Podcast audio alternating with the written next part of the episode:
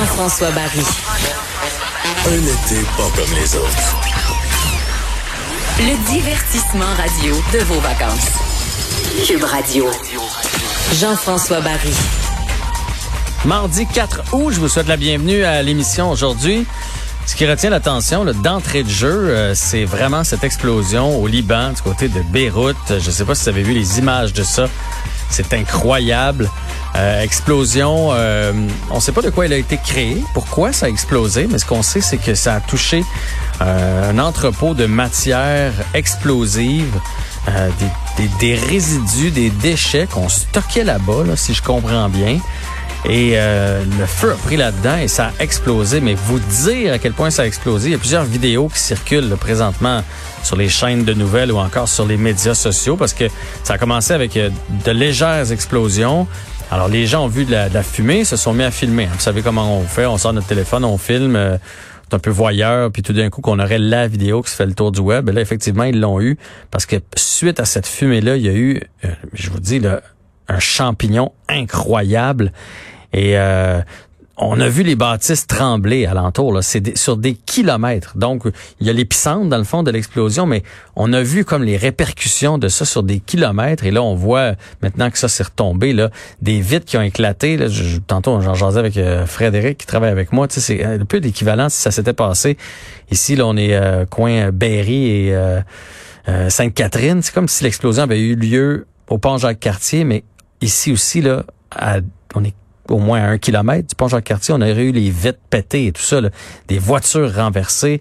Euh, vraiment, ça, ça a frappé dur et fort. C'est incroyable les images qu'on voit présentement. 27 morts, 2500 blessés, mais on s'entend que ça, c'est préliminaire. Euh, les, les, les, bâtisses sont tordues, les, les murs sont sur le côté. Euh, Vraiment, euh, on va en trouver euh, d'autres, malheureusement. C'est une catastrophe. D'ailleurs, euh, déjà deuil national décrété par le premier ministre là-bas. je vais vous tenir au courant tout au long de l'émission. On va sûrement avoir d'autres détails. C'est arrivé il n'y a, pas, a pas si longtemps. Donc, du côté de Beyrouth, cette méga explosion.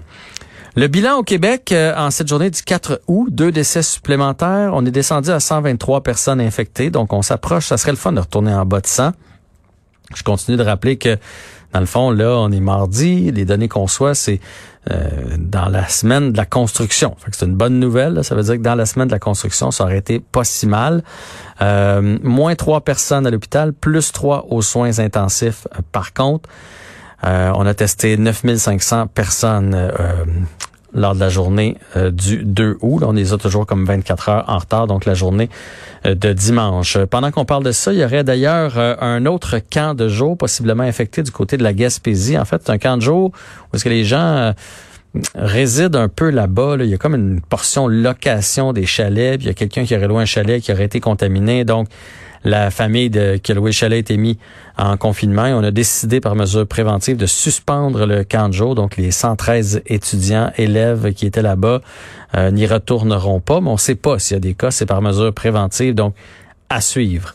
Il y a aussi la tempête la, du côté des euh, États-Unis qui s'en va vers la côte est américaine, vers New York. Beaucoup de pluie, beaucoup d'inondations à prévoir de ce côté-là. On dénombre déjà euh, une personne décédée.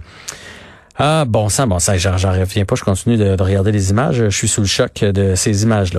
Continuons avec euh, la COVID ici au Québec. Euh, tantôt, j'écoutais docteur euh, Tam, qui est le l'équivalent de docteur Arruda, mais à travers le Canada, qui nous rappelle qu'il faut qu'il faut écouter, qu'il faut suivre les bonnes mesures, les mesures d'hygiène, puisque le vaccin, même le vaccin, ne serait pas la panacée pour euh, reprendre son expression parce que ça, on ne sait pas l'efficacité du vaccin, on ne sait pas combien de temps, combien de personnes on va pouvoir le donner, combien de temps ça va prendre et son efficacité, pendant combien de temps on va être immunisé avec un vaccin, on ne sait pas tout ça.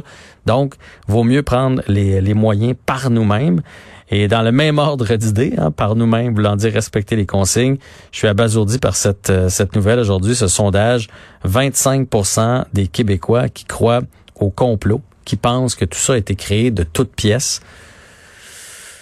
qu'on soit contre le port du masque, mettons, ou qu'on doute de son utilité, c'est une chose, mais qu'on pense que tout ça n'est pas réel puis que ça a été créé, ben oui, c'est sûrement qu'on voulait arrêter toutes les économies, mettre les pays en faillite. Sûrement, sûrement que c'était un but visé. Je, ne vois pas l'intérêt d'avoir créé ça. Il y a 13% des gens qui croient que ça a un lien avec euh, la technologie euh, euh, du 5G. Donc, qui pensent que tout ça a un lien ensemble, la COVID et le 5G. 13 là. Fait que ça, ça veut dire que vous croisez vous croisez 100 personnes, il y en a 13 qui croient ça. C'est quand même assez incroyable. Je vais essayer de vous faire réfléchir dans les prochaines secondes sur l'utilité de se protéger et à quel point c'est si peu pour nous.